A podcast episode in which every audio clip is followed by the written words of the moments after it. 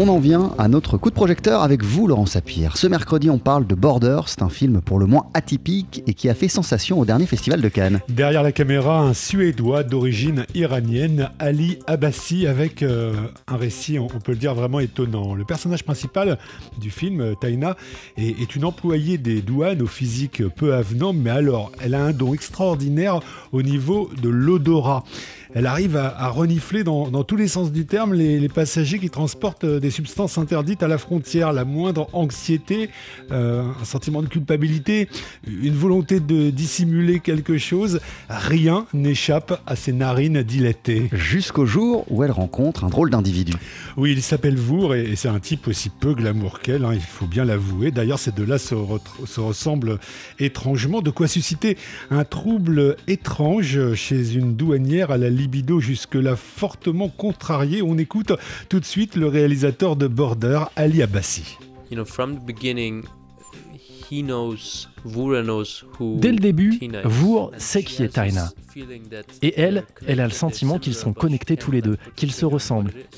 Mais elle ne parvient pas à mettre le doigt exactement sur leur degré de similitude.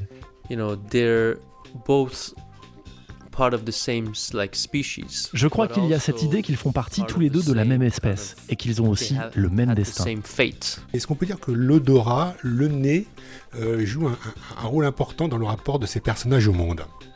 Yeah, in the novella, the short story what, what movie is based on, she has this kind of sixth sense oui, dans le court roman dont ce film est inspiré, elle a un sixième sens. Mais je voulais qu'elle ait une aptitude qui puisse être mieux identifiée.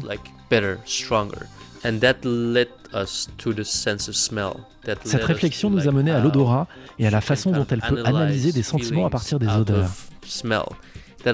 Cela fait aussi sens avec sa part animale. Voilà pour le côté euh, bataille nasale du film. L'autre question, c'est de savoir si ces deux personnages relèvent d'une difformité génétique commune ou alors d'une espèce à part et surtout sexuellement hors norme. Border déploie à ce propos une mise en scène scotchante. Il y a dans le film toute une thématique sur le droit à la différence, mais aussi une autre diagonale sur le contraste entre état de nature, animalité, civilisation. Une civilisation qui, elle aussi, a sa part euh, d'animalité, on s'en rend compte hein, pendant le récit. Euh, du coup, on peut peut-être voir dans le film une critique des sociétés euh, scandinaves, sachant que le réalisateur vit en Suède.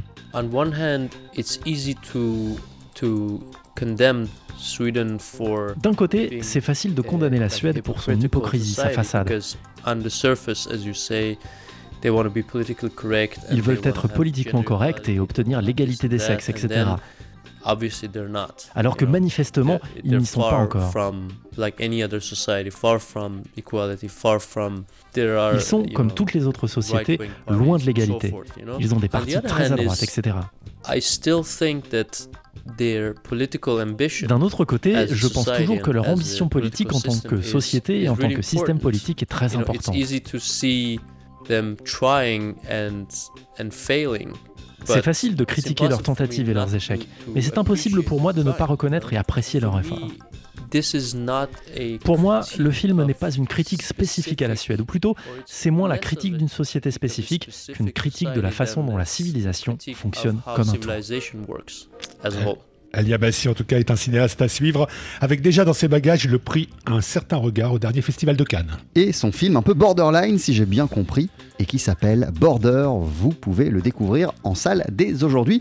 Merci beaucoup, euh, Laurent Sapir. À tout à l'heure. Et remercions aussi euh, David Copéran qui a signé la traduction de ce coup de projecteur.